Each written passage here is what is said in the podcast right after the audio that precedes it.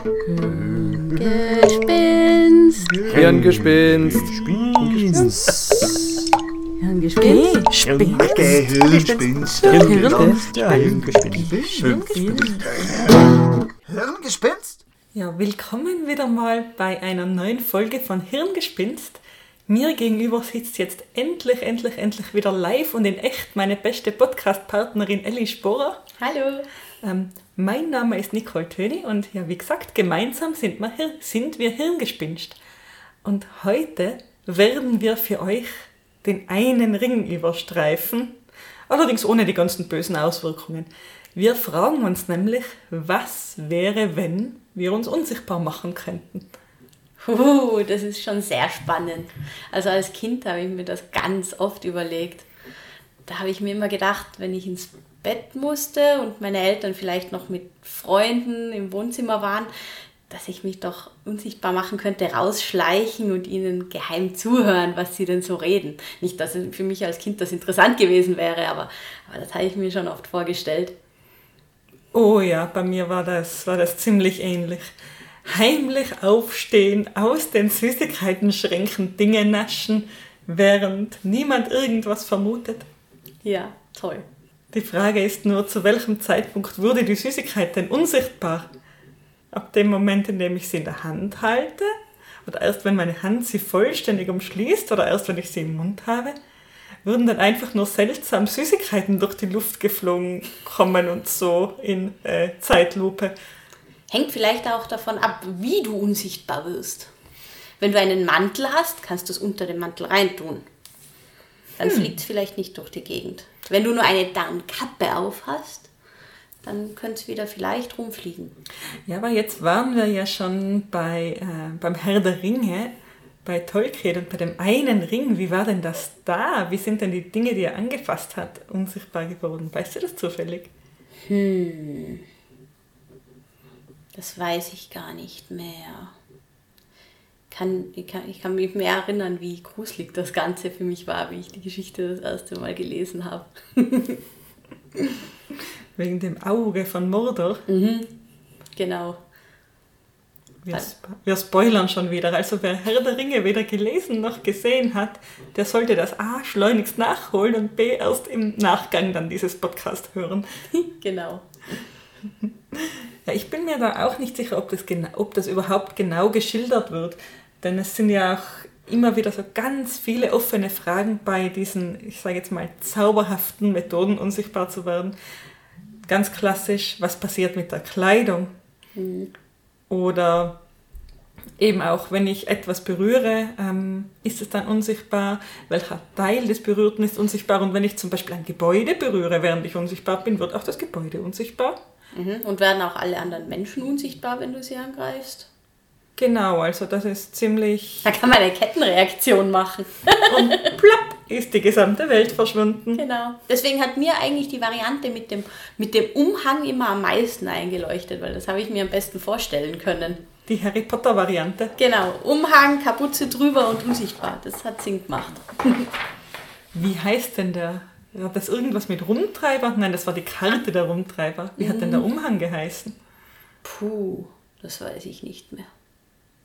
Aber ein, ein spannendes und logisches Konzept. Problem nur, was ist denn, wenn man etwas größer ist als derjenige, für den der Umhang gemacht ist? Schauen dann die Füße unten raus oder nimmst das dann doch mit?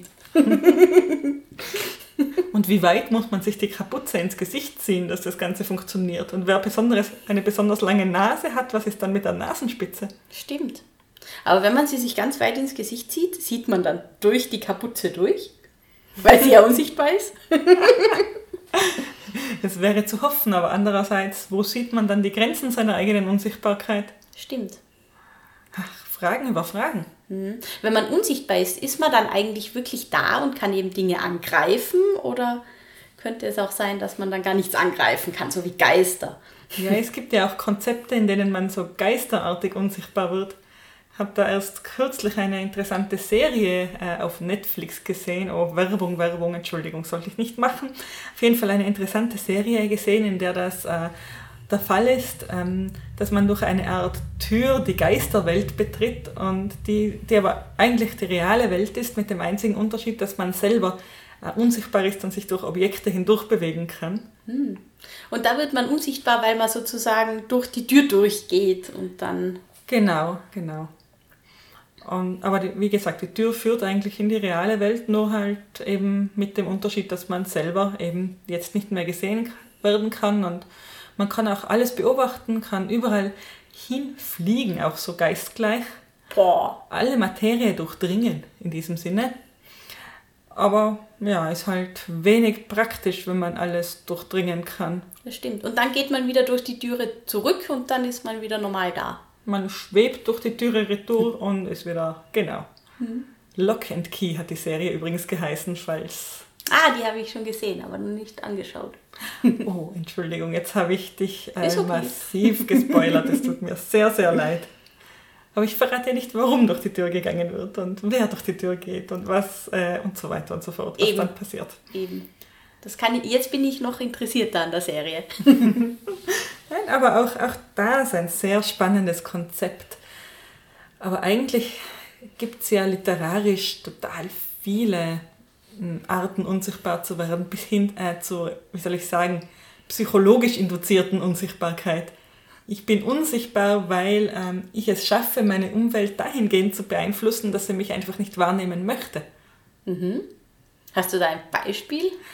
Ähm, ich glaube, dass das sogar in bei Anhalter durch die Galaxis eventuell vorkommen könnte.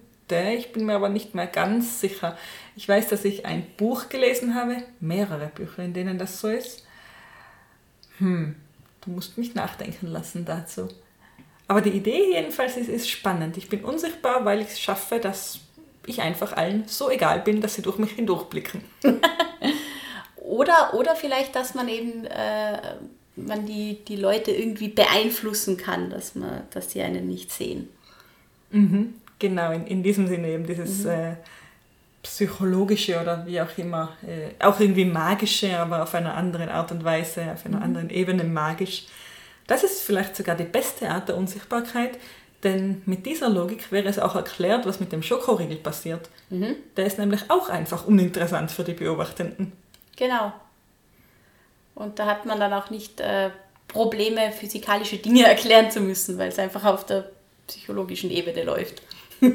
Genau, und dass ein Mensch durchaus Teile seiner Wahrnehmung ausblendet, aus psychologischen Gründen, das ist jetzt nicht mal so abwegig, würde ich meinen. Mhm. Äh, weil du gerade sagst, psychologisch, da habe ich neulich gelesen über eine schwedische Studie.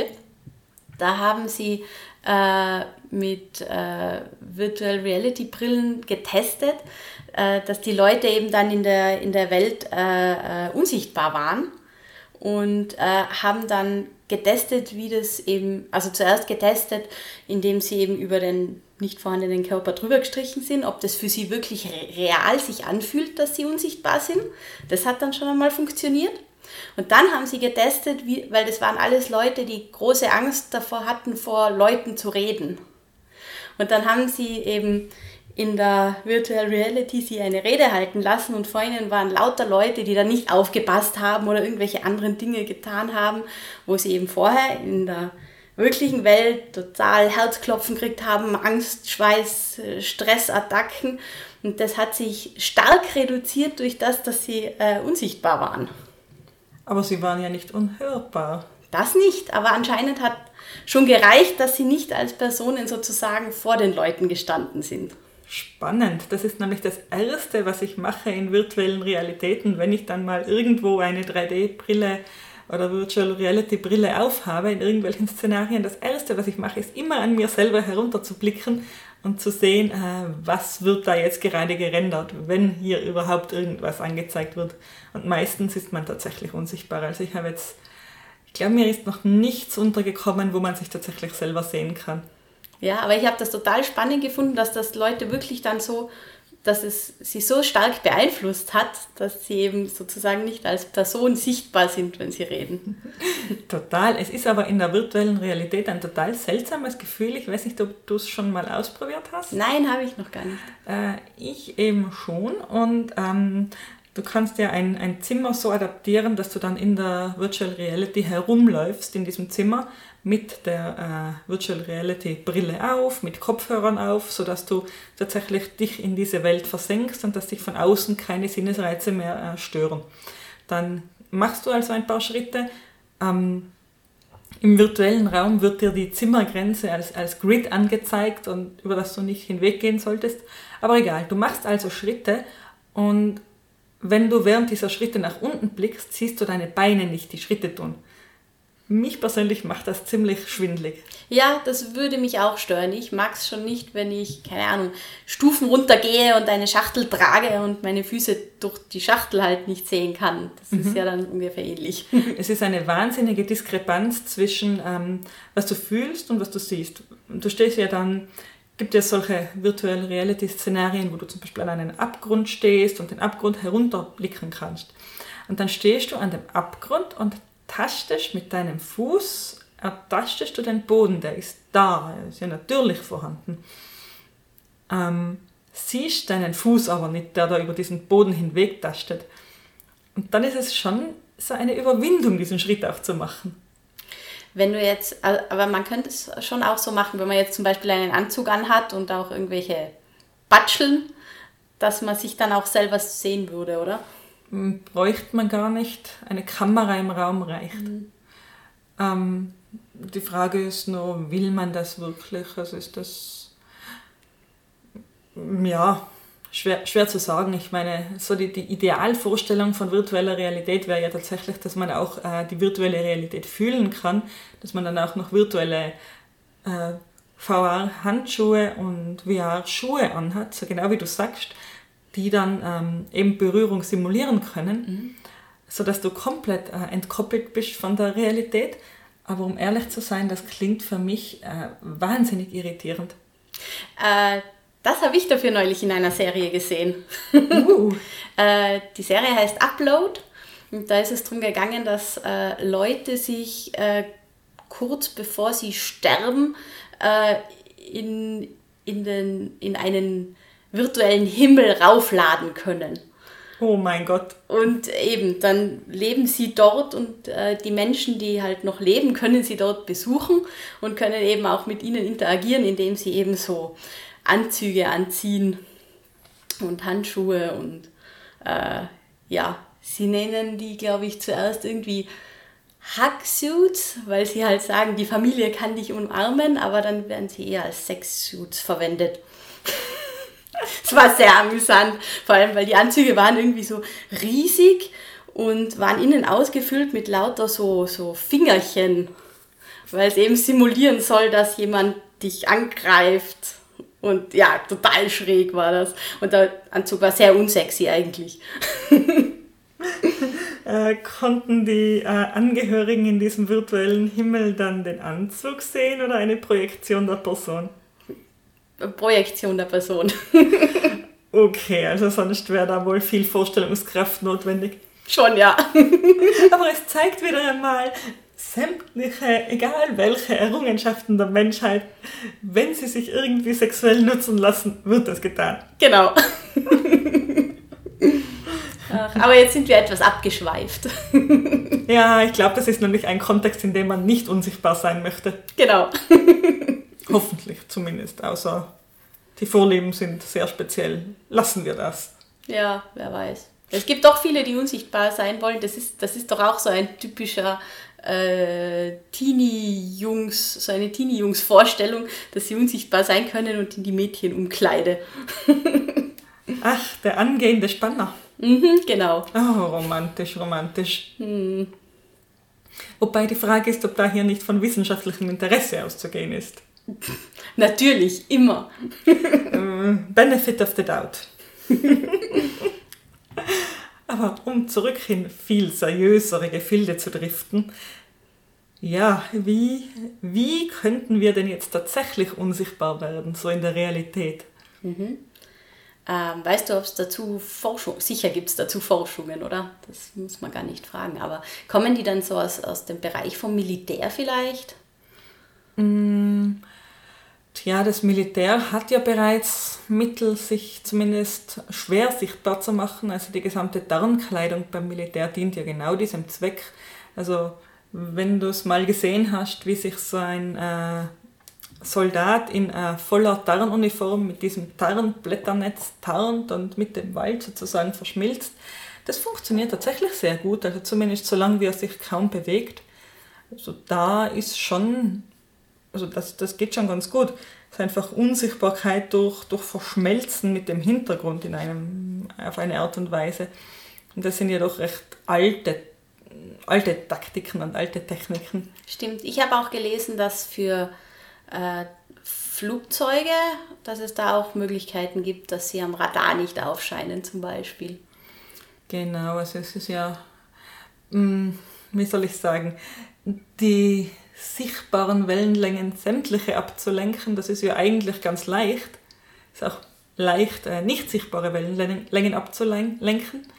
Äh, siehe, mit einem Spiegel lenke ich sämtliche ähm, sichtbaren Wellenlängen ab. Äh, wenn ich mich hinter ein Objekt stelle, das eben nicht transparent ist, dann werden auch alle sichtbaren Wellenlängen geschluckt und ich bin unsichtbar.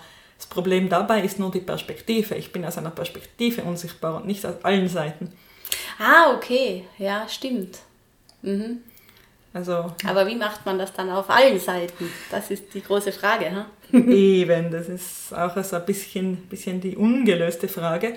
Hm, es gibt ja solche, ich sage jetzt mal, Unsichtbarkeitsapparate auch, in denen äh, ein Spiegel äh, oder eine Anordnung von Spiegeln vortäuscht, man würde eine gerade Strecke entlang blicken und dass sich da auf dieser Strecke nichts befinden würde und man sieht durch die Anordnung der Spiegel auch die Spieler, Spiegel selbst nicht. Man blickt also geradeaus und hinter den Spiegeln können sich wirklich große Objekte auch verstecken. Obwohl man äh, das Gefühl hat, in gerader Sichtlinie eben zu schauen. Also auf diese Art und Weise kann man Dinge vor dem Beobachter verstecken, aber auch eben hier wieder das Problem perspektivisch. Die einfachste Lösung wäre jetzt, wir haben einen geräuschlosen und sehr äh, ruckelfreien Motor, der die Plattform, auf der dieses Gerät steht, einfach mitdreht, während wir uns bewegen. Mhm. Problematisch wird es halt, wenn wir eine bestimmte Distanz überschreiten oder eigentlich auch ja, so mittelproblematisch, denn irgendwann schreiten wir durch diesen Apparatus hindurch. Ähm, also wenn wir jetzt davon ausgehen, dass wir wirklich große Flächen einfach frei adaptieren können, dann wäre das eine Möglichkeit. Aber ist trotzdem räumlich beschränkt. Ja, und die Frage ist, warum, warum würde man das tun, wenn ich eine so große Fläche habe, die ich vollständig unter meiner Kontrolle habe, warum würde ich mir das dann antun? Mhm. Da hätte ich andere Möglichkeiten, meine Ziele zu erreichen. Da gibt es dann die Frage, warum würde ich unsichtbar sein wollen? Weshalb? Aber eben das eigentlich Reizvolle ist ja was Portables, portable Unsichtbarkeit und nicht äh, äh, räumlich auf einen Punkt äh, fixierte Unsichtbarkeit. Genau. Das heißt, dieser, dieser Anzug, der einem unsichtbar macht. Und da habe ich jetzt eine wunderschöne technologische Spielerei gesehen, die das noch nicht ganz ermöglicht, aber halt in Teilen. Und zwar, wir leben in modernen Zeiten. Und zwar hat, ähm, ich glaube 2018, eine Firma ein äh, biegsames Display präsentiert, äh, das auch noch sehr dünn ist und dieses Display auf alle möglichen Objekte, unter anderem auf Kleidungsstücke aufgebracht, ähm, unter anderem auf einen Hut also so ein großer Zylinder mit vorn dem Display oder auch umlaufend, dem, ich glaube das Display war sogar umlaufend, ähm, sodass auf dieses umlaufende Display eben, da konnte alles dargestellt werden. Und genauso eben ein, ein T-Shirt, wo auf der Brust ein großes Display war eben. Und wenn du nun das Ganze mit einer Kamera kombinierst, dann könntest du sehr, sehr leicht auf die Brust dieses Menschen das projizieren, was man sehen würde, wenn man durch ihn hindurchblicken würde sodass du ein unsichtbares Loch mitten in dieser Person kreieren könntest, per se schon mal. Ha, das klingt schon mal sehr lustig, ja. ja, absolut. Und wie gesagt, die, dieses Display ist sehr dünn und auch sehr flexibel. Also man könnte sich vorstellen, dass man einen äh, sehr groben Anzug aus diesem Display herstellen könnte, im Sinne von ähm, gebogenen Displays um, allen Glied, um alle Gliedmaßen herum, ein gebogenes Display um den Torso und eine Art Helm, wo dann nur noch die Augen irgendwie heraus äh. Es wäre dann vermutlich etwas unelegant, aber und, und rechenaufwendig. Das ist die Frage, ob man einerseits die Kameras dann auch ordentlich positioniert kriegt, sodass ähm, entsprechend gerendert werden kann, was auf den Displays aufscheinen soll, und dann, äh, ob man das in einigermaßen Echtzeit hinbekommt. Mhm. Weil nützt ja auch nichts, wenn ich für jeden Schritt drei Minuten warten muss, bis das Update, bis ich meine Displays geupdatet haben. Nein, dann schaut es wieder nicht so sichtbar aus. Nur so mittel. Dann sieht es einfach nur schräg aus. Genau. Als würde äh, die Umgebung voranschreiten. Ein Teil der Umgebung in grober Menschenform schreitet durch die Welt. Oje. Und dann kommt vielleicht noch eine Error-Meldung. Und plötzlich bist du statt unsichtbar ein wandelnder Bluescreen. Schön. Ja, auch nicht so optimal. Na, jedenfalls, ähm, dieser Anzug, den ich beschrieben habe, der wird und wurde so natürlich nicht gebaut. Da gibt es auch keine Konzepte dazu, äh, weil ich denke, dass das tatsächlich etwas aufwendiger ist, als ich es jetzt dargestellt habe, eben aus den genannten Gründen, also Rechenzeit, ähm, Kameraplatzierung und auch ähm, eben, wie sieht das dann aus? Wie schaffe ich es, dass ich trotzdem beweglich bleibe in, in diesem gesamten Anzug drinnen? Ähm, genau. Und der nächste Punkt ist, man müsste sich wohl auch halbwegs geräuschlos fortbewegen dann. Das ist wieder ziemlich schwierig als Mensch so. Grundsätzlich und mit einem äh, Exoskelett aus Displays noch äh, etwas äh, schwieriger als ohnehin schon. Wenn man dann unsichtbar ist und es macht klack, klack, klack, bringt es auch nicht so viel. Ja, so in einem lauten Umfeld. Und noch was habe ich mir überlegt, das könnte gehen, muss aber nicht. Stell dir vor, ähm, du schnappst dir den Bodypainting-Künstler deiner Wahl und lässt dich einfach weiß bebodypainten. Und dann gibt es in deiner Umgebung Videoprojektoren oder Projektoren irgendeiner Art, die auf die Leinwand deines Körpers das Bild des Hintergrundes projizieren. Da wärst du auch so annähernd unsichtbar, je nachdem, wie hell das Umfeld ist und wie gut die Projektoren sind. Genau, an die, an die Qualität der Projektoren habe ich gerade gedacht. Das, das wäre wahrscheinlich das größte Problem, dass es halbwegs echt aussieht. Das größte Problem ist vermutlich, wenn jemand in den Strahlengang läuft und du dann den Schatten eines Menschen auf dir hast. Stimmt, das ist auch relativ unpraktisch. Wenn du das Ganze jetzt noch mit einem Projektorhut kombinierst, der von deinem Kopf aus auf dich selbst projiziert, dann sieht man vielleicht mit etwas Glück nur den Hut durch die Gegend laufen. genau.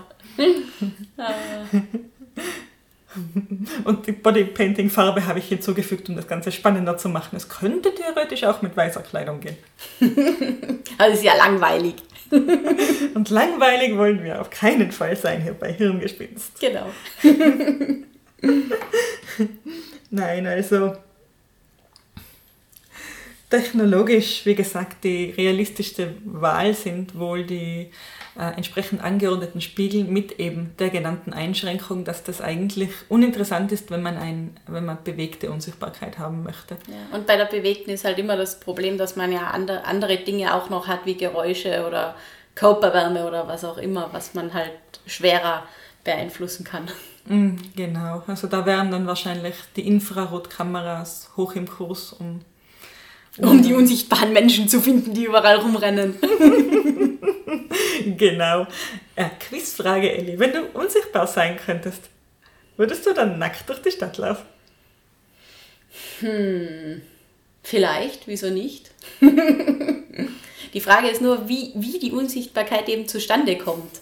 Weil wenn es dann passieren kann, dass sie plötzlich weg ist, die Unsichtbarkeit, das, würde ich dann doch nicht, die Gefahr würde ich dann doch nicht eingehen. dann stehe ich plötzlich irgendwo nackt rum. Nein, nein, das muss nicht sein. Aber wenn man weiß, es ist hundertprozentig sicher, dann vielleicht schon. Einfach nur weil. Genau, einfach nur weil. Ja, ich bin mir auch nicht ganz sicher. Ich glaube, ich, ich bin mit deiner Antwort ganz zufrieden. Es kommt immer darauf an, wie die Unsichtbarkeit zu, zustande kommt. Denn wenn ich jetzt so einen Unsichtbarkeitsmantel tragen könnte, dann wäre ich ja schon mal per se nicht nackt. Genau. Und dann würde zu hoffen bleiben, dass wenn der Unsichtbarkeitsmantel irgendwie sichtbar wird, na, dann trage ich eben einen Mantel. Genau. Das ist ja dann sicher. Genau. Ach ja, spannend. Die gute Frage, die wir uns noch nicht wirklich gestellt haben, ist, ja, was machen wir denn jetzt unsichtbarerweise außer nackt durch die Stadt laufen? Warum will man wirklich unsichtbar sein? Tja, äh, ich befürchte, relativ viele Gründe haben mit nicht sehr seriösen Gründen zu tun. ja. Also eben entweder jemanden ausspionieren oder etwas stehlen. Detektivarbeit leisten.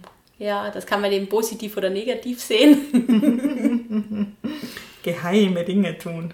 Mhm, auf jeden Fall. ja, oder also ich habe eine eher, wie soll ich sagen, traurige Anwendungsmöglichkeit und eine sehr praktische. Welche möchtest du zuerst hören?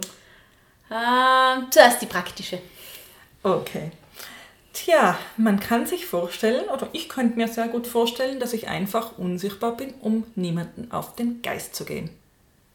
Stell dir vor, sämtliche Venedig-Touristen und Touristinnen sind einfach unsichtbar.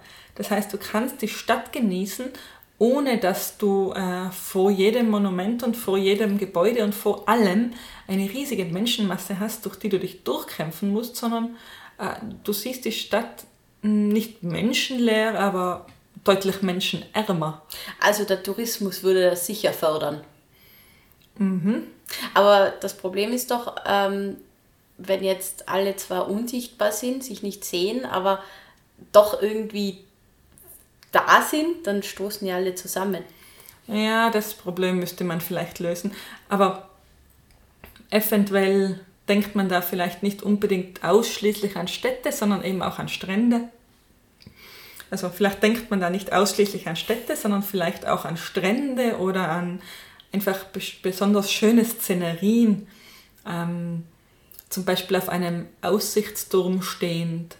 Äh, da ist es ja hin und wieder doch so, dass man als eher nicht ganz so groß geratener Mensch wie meine Wenigkeit oft wunderbar auf die Hinterköpfe von Menschen blickt. Das kenne ich auch, ja. Oder mhm. eben auch im Kino, da sind ja Hinterköpfe auch ein Highlight. Mhm. Kino, Theater, im Theater oft die Frisuren von den älteren Damen.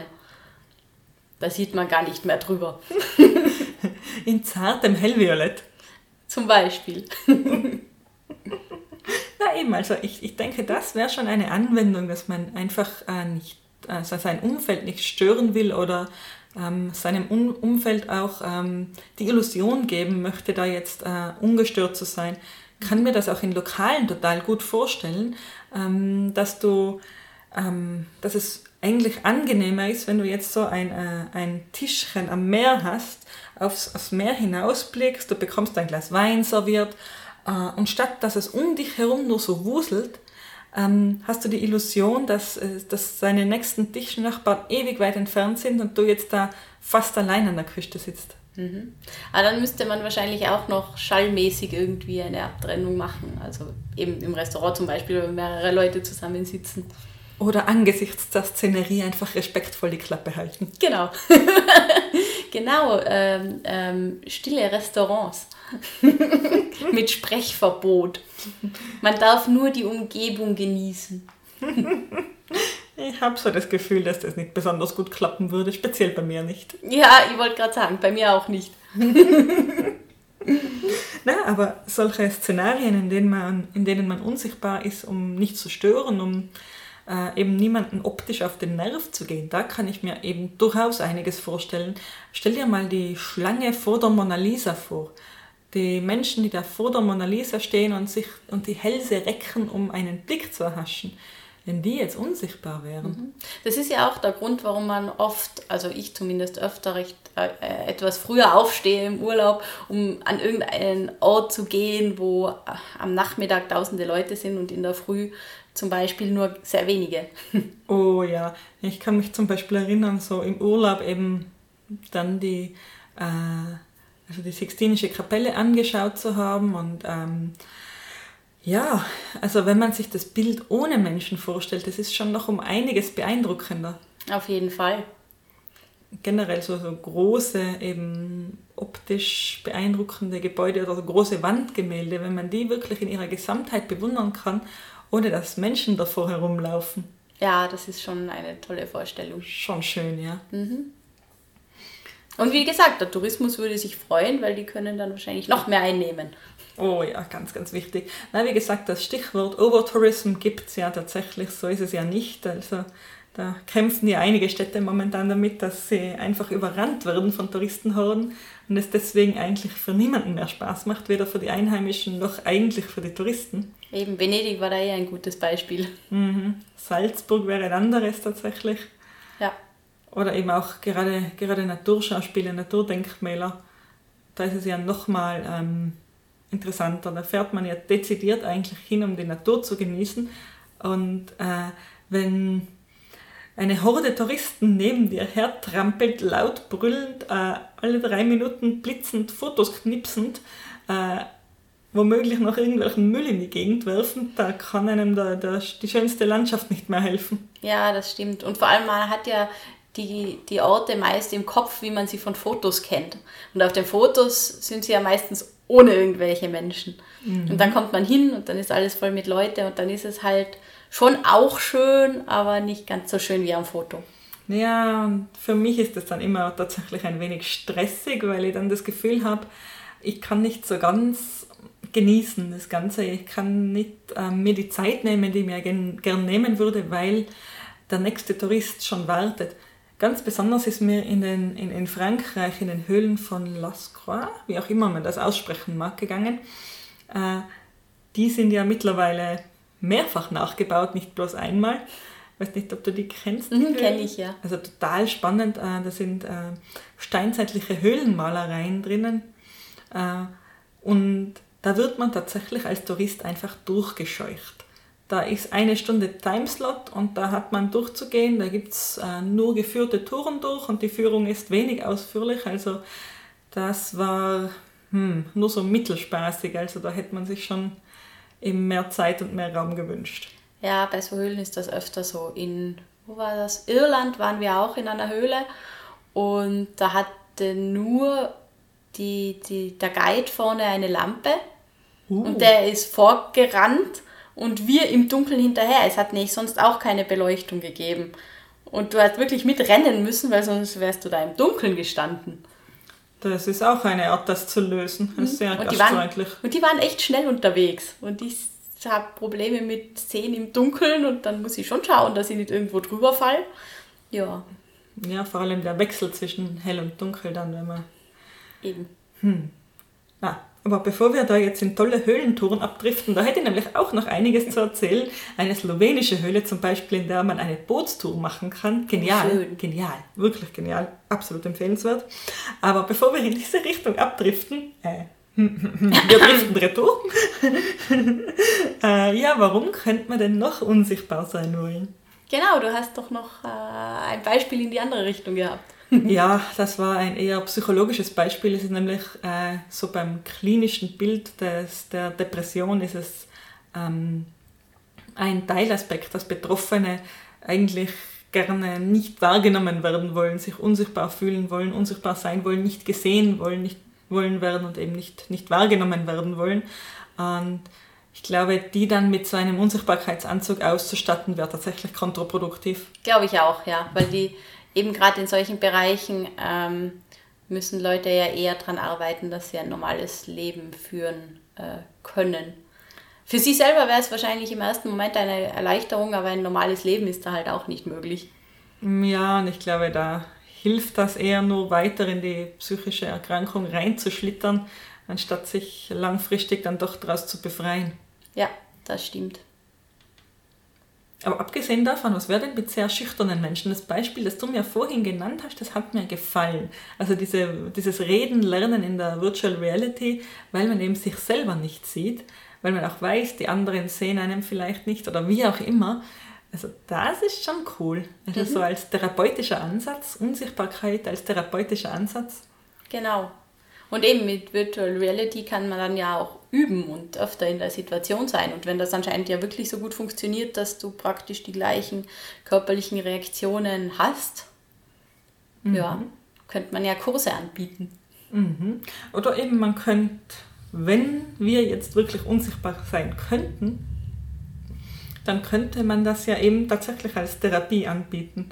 Unsichtbarkeit gegen, ich weiß es nicht, Höhenangst. Ja, ich weiß nicht, ob es bei der Höhenangst funktioniert, aber Hm, ja, wenn ich meinen eigenen Körper nicht sehen kann, vielleicht Ja. ist die Höhe dann abstrakter. vielleicht, dass es dann mehr ist wie Schweben. Ja, genau, genau. Mhm, das stimmt schon, ja. Und dass man sich sozusagen wie beim Vortrag halten öfter in die Situation begibt und dass es dann eher normaler wird und man dann irgendwann nicht mehr die Angst hat. Mhm, genau. Unsichtbarkeit könnte dann auch bei allen Arten von äh, eben äh, sozialer, äh, mh, sozialen Hemmungen helfen sozusagen. Wenn man unsichtbar auf ein Date geht, weil man eben zu schüchtern ist, das tatsächlich also sichtbar zu machen, weil man Angst hat, ständig rot zu werden, Blödsinn zu reden. Würdest du jemanden unsichtbaren daten wollen? Puh, ich persönlich ehrlich gesagt nicht. Ich bin viel zu neugierig und das wäre mir irgendwie ein bisschen... Nein, nein, zu unsicher. Sehe ich auch so, weil Kommunikation ja irgendwie nicht nur verbal stattfindet, sondern die gesamten Gesten, Mimik, alles würde wegfallen. Da könnte ich ja genauso ein Telefondate haben. Genau, und eben das ist ja auch beim Telefonieren immer das Problem. Von dem her habe ich mich jetzt äh, mit Corona und so sehr gut an, an Videotelefonie ähm, gewöhnt, was wirklich viel angenehmer ist, weil man den anderen sieht. Ich Ja. habe wirklich angefangen, dass ich immer weniger gern normal telefoniert habe, weil es mir immer schwerer gefallen ist, irgendwie eben äh, das, die Gefühle vom anderen oder die, die Reaktionen vom anderen irgendwie mitzubekommen. Mhm. Ein Hoch auf die Videotelefonie tatsächlich, ja. Schon, ja, das macht das Ganze um einiges äh, persönlicher. Abgesehen davon, dass es im Dating-Szenario absolut creepy wäre, wenn sich im noblen Lokal der Teller deines Gegenübers gespenstisch leert und das Weinglas. Das macht ja keinen Spaß. Na, nicht wirklich. Andererseits, wenn beide unsichtbar wären, warum auch nicht? Eh, aber trotzdem, ich glaube, Spaß würde es mir nicht machen. Stell dir das Aufwachen am nächsten Morgen vor, wenn beide sichtbar sind. Ja, das kann ein böses Erwachen werden. Die Frage ist, wie weit lässt sich der menschliche Geist beeinflussen? Wenn sich dein Gegenüber also als Adonis beschreibt, in Wirklichkeit aber irgendwie die dreifache Masse des besagten Adonis hat, Ja, da wäre es prinzipiell wieder besser, zu dem am Anfang zurückzukommen, dass man irgendwie den anderen, dass man sich gegenseitig beeinflussen kann, was man sieht. ja, dass man vielleicht nicht nur beeinflussen könnte, dass man von der Umwelt nicht wahrgenommen wird, sondern dass man generell beeinflussen könnte, auf welche Art und Weise man wahrgenommen wird. Oh Gott, das wäre die tatsächliche Superkraft. Mhm, definitiv. Das wäre die Superkraft. Da ist unsichtbar sein dagegen gar nichts. Genau. Denn wenn man nicht gerade hm, kriminelle Handlungen vorhat, dann oder äh, irgendwelche Probleme hat, dann ist Unsichtbarkeit ja so ein Mittel. Ja, eben. Also für Spione und so ja, aber Hm. Superhelden können es auch noch brauchen, aber wer ist schon Superheld? Ja, so im Zweitberuf, du nicht? Natürlich. Äh, Entschuldigung, ich wollte da jetzt deine Tarnung... Nicht verraten. Entschuldigung, das ist Schnitt, Schnitt.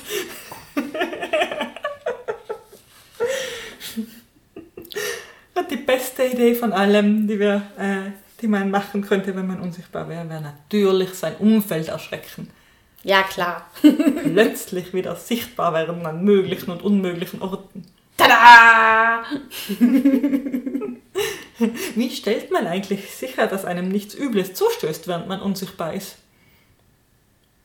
Ja, kann ja wahrscheinlich genauso passieren, wie wenn man nicht unsichtbar ist. Nur ist es noch schlimmer, weil dich ja niemand sieht.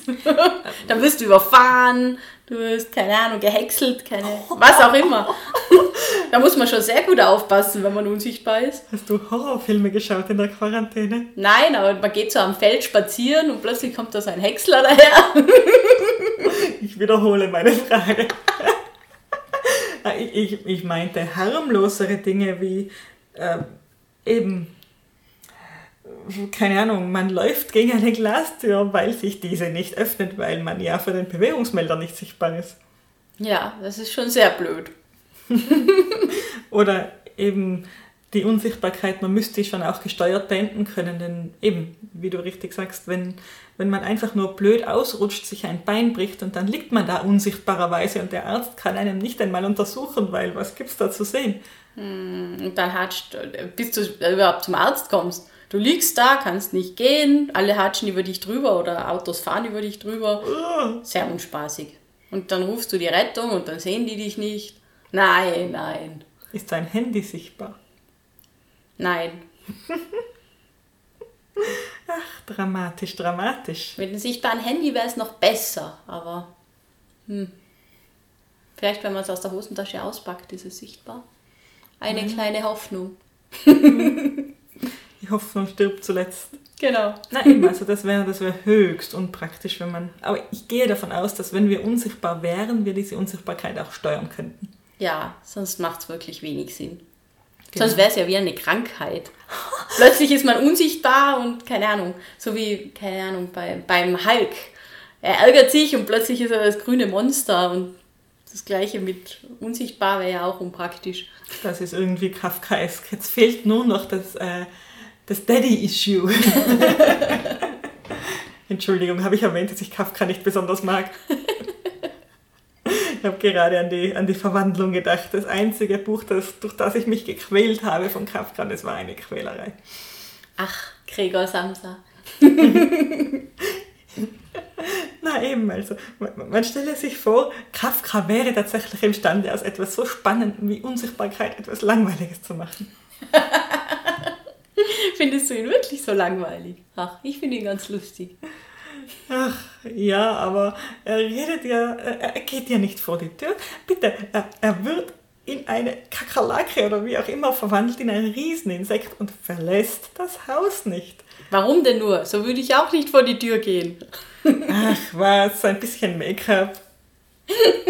Er sucht auch keine Hilfe. Er geht nicht zum Arzt. Er fragt sich nicht, bin ich psychisch krank? Brauche ich einen Psychologen? Nichts. Nichts. Er akzeptiert sein Schicksal und Er das ist könnte, für mich er könnte genauso gut unsichtbar sein. Ja, genau, genau. Und wie gesagt, das ist für mich so schwer zu akzeptieren, dass man sich einfach in sein Schicksal fügt. So passiv eben. Aber eigentlich sind wir hier unsichtbar und keine Kakerlaken zum Glück. Stimmt. Deutlich angenehmer. Oh, unsichtbar könnte, könnte man übrigens auch werden, indem man schrumpft. So Ant-Man-mäßig. Ah, also dann ist man aber nicht wirklich unsichtbar. Ja, doch schon unsichtbar, weil Definition von unsichtbar ist ja, dass man nicht von anderen gesehen wird. Deswegen ist ja eigentlich Tarnkleidung, dann ist man auch unsichtbar, wenn man nicht wahrgenommen wird. Da hast du schon recht, ja. Genau, das wäre dann, hätte dann andere Probleme, die aus diversen Kinofilmen ja dann durchaus bekannt sind. Ich muss da gerade an meine Cousine denken. Meine Cousine als Kind hat, ähm, der ist es oft zu viel geworden am Spielplatz mit anderen Kindern. Und dann hat sie sich immer plötzlich hingestellt, nicht mehr bewegt und auf den Boden gestarrt. Und ich glaube, sie hat sich dann auch immer vorgestellt, dass sie unsichtbar ist. Ach, wie süß. ja. Oh Gott, stell dir das vor, wenn dein Kind unsichtbar werden kann, du wirst ja wahnsinnig. Ah, ist, ist das nicht bei den Incredibles? Ich glaube, bei dem Film kommt das vor. Habe ich leider nicht gesehen. Die haben ein Baby und das hat ganz, ganz viel, also das hat ganz viele Superkräfte. Oh Gott, Und eins davon ist eben auch unsichtbar werden. Das ist sehr unpraktisch. Richtig unpraktisch. Da kann man nur hoffen, dass die volle Windel dann sichtbar wird im äh, Verlauf des sich Füllens. Ja, aber das kann, kann man für das Kind auch nur hoffen. Ja, ich gehe davon aus, dass das Kind sich schon meldet, wenn es was braucht, dass es schon schreit und weint und dass es äh, eher, wie soll ich sagen, in menschlicher Natur liegt, doch Nähe zu suchen und nicht äh, Ferne. Schon, ja. Aber das ist wirklich der totale Horror. Ja, das ist wenig, wenig prickelnd. Ja, soll man noch ein bisschen Richtung Literatur schweifen? Wir waren nur wieder bei den üblichen Verdächtigen zu Hause gerade. Ich fürchte, meine Abneigung gegen Kafka habe ich hier im Podcast schon mehrfach kundgetan. Ich sollte das lassen.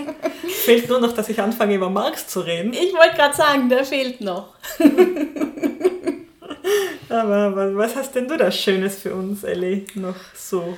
Äh, eben, mir sind auch als erstes natürlich der Herr der Ringe eingefallen. Das ist ja der Klassiker und Harry Potter. Ähm, es gibt noch äh, den Invisible Man Ah, die Von- Invisible Man. von H.G. Wells. Also, oh, ich dachte, das wäre ein Queen-Song.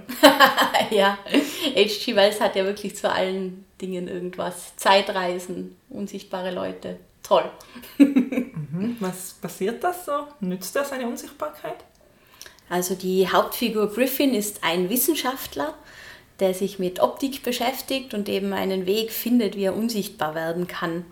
Und ähm, der verwendet das Unsichtbarsein allerdings dann äh, dazu, um Menschen umzubringen. Also es ist eigentlich eine Horrorstory. Also so Jekyll und Hyde-artig irgendwie. Ja, nur invisible. Uh, auch nicht so prickelnd. Ja, ziemlich gruselig, glaube ich. Ähm, was mir sonst noch einfällt, wäre da die Sage vom König Laurin, der in äh, Südtirol gewohnt hat und der wurde zur Hochzeit äh, von einer Königstochter nicht eingeladen ähm, und hat dann mit seiner Tarnkappe beschlossen, dort einfach trotzdem hinzugehen. Hat er Essen bekommen? Ich glaube nicht. Wenn nach hat er sich's geklaut. Aber das Essen war auch recht nebensächlich, weil er hat dann dort am Turnierplatz die Königstochter gesehen und hat sich sofort in sie verliebt. Und was macht ein König Laurin, wenn er sich da in eine verliebt? Ich habe die Befürchtung, dass er in ihr Zimmer geschlichen ist, der alte Spanner. Ah, nein, er hat sie sich gleich geschnappt und mitgenommen. Oh, noch viel schlimmer. Ja, sehr übergriffig. Und äh, der Bräutigam, der hat natürlich das nicht so toll gefunden und äh, wollte seine Braut wiederhaben. König Laurin ist in seinen Rosengarten, hat dort noch irgendeinen äh, Gürtel angezogen, der ihm irgendwelche Superkräfte äh, verpasst hat und wollte dann eben unsichtbar mit Superkräften gegen den äh, anderen kämpfen. Allerdings hat der durch die vielen Rosen dort im Garten immer gesehen, wenn sich die Rosen bewegen und hat genau gewusst, wo der ist, der König Laurin, und hat ihn dann am Schluss auch besiegen können. Also es hat ihm alles nichts genutzt. Also Rosen helfen gegen Unsichtbarkeit. Zum Beispiel alles, was sich bewegt, wo man nachher sehen kann, dass da jemand ist, ist natürlich für einen Unsichtbaren recht fatal. Siehst du? Das würde ich machen, wenn sich mein ganzes Umfeld unsichtbar machen könnte. Dann würde ich einfach ähm, bunten Rauch ähm, ausstoßen, sozusagen. Also so, so kleine Stäbchen, die bunten Rauch verbreiten und so äh, diesen Rauch in die Umgebung fächern. Mhm, genau, weil eben das ist ja, die, die Luft, die, die beeinflusst man ja trotzdem. Das war, glaube ich, beim Invisible Man schon, dass der eben die Luft auch nicht beeinflusst hat mit seiner Art, unsichtbar zu sein. Wow. Also kein unheimlicher Luftzug, wenn dir jemand Unsichtbarer an dir vorbeischreitet. Genau, dafür hat er dann leichter alle umbringen können. Siehst du, in diese ganze Geisterwelt sind wir ja noch gar nicht hineingehuscht, an die, in, in Richtung unsichtbare Gespenster oder auch in, in die Richtung, was es eigentlich bedeutet, unsichtbar zu sein, diese ganzen negativen Dinge, die man mit Unsichtbarkeit assoziiert, im Sinne von ähm, dieses koloniale äh, oder kolonialistische Verständnis von, äh, das Personal hat unsichtbar zu sein, solche Dinge, dass eigentlich gar nicht, gar nicht gut ist, unsichtbar zu sein. Das ist eigentlich ähm, wie soll ich sagen, als äh, selbstbewusster, moderner Mensch, man möchte eigentlich sichtbar sein. Man möchte sich sichtbar machen, man möchte gesehen und gehört werden. Ja, das stimmt. Stell dir vor, früher man hätte da die, die Bediensteten unsichtbar machen können, das hätten sie sofort getan. Oh, ganz bestimmt hätten die das getan. Aus den Augen, aus dem Sinn. Und magischerweise äh, machen die Heinzelmännchen alle Arbeit. Genau. Das wäre tatsächlich unschön, um ehrlich zu sein. Sehr unschön. Ach. Ein, ein Buch ist mir noch eingefallen, wo es unsichtbare Leute gibt. Oh ja, schieß los. Ähm, in den Zamonien-Romanen, die wir ja schon öfter bei uns im Podcast hatten, da gibt es auch die, die äh, versunkene Stadt Atlantis. Und die äh, ist der Sage nach von den unsichtbaren Menschen, äh, unsichtbaren Leuten gegründet. Nicht Menschen, sondern Leute, die von einem anderen Planeten gekommen sind und sich dann eben auf der Erde angesiedelt haben.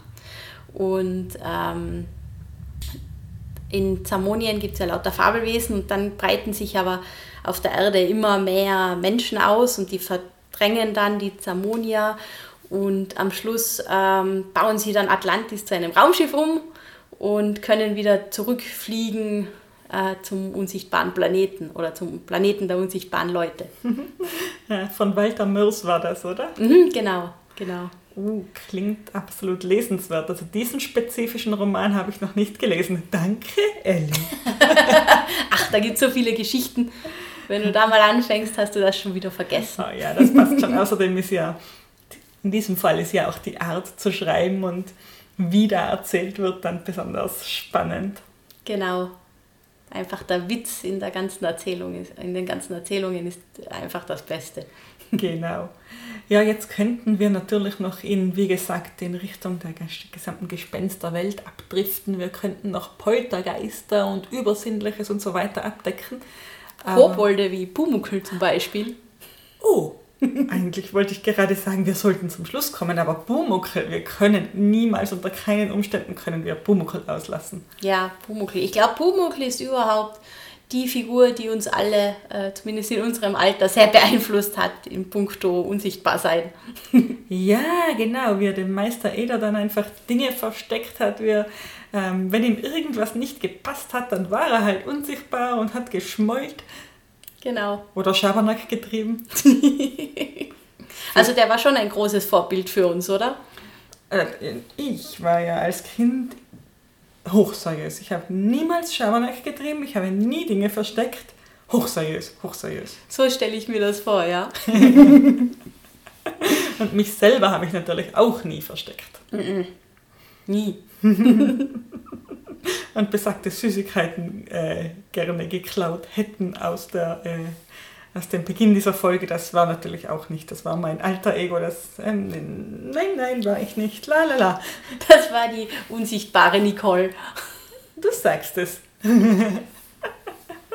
nein, ähm, sollen wir es für heute gut sein lassen, Ellie? Was meinst du? Ja, ich glaube schon. Ich glaube, wir haben genug äh, über Unsichtbarkeit geredet. Es, gibt noch, es gibt wie immer noch so viel zu erzählen.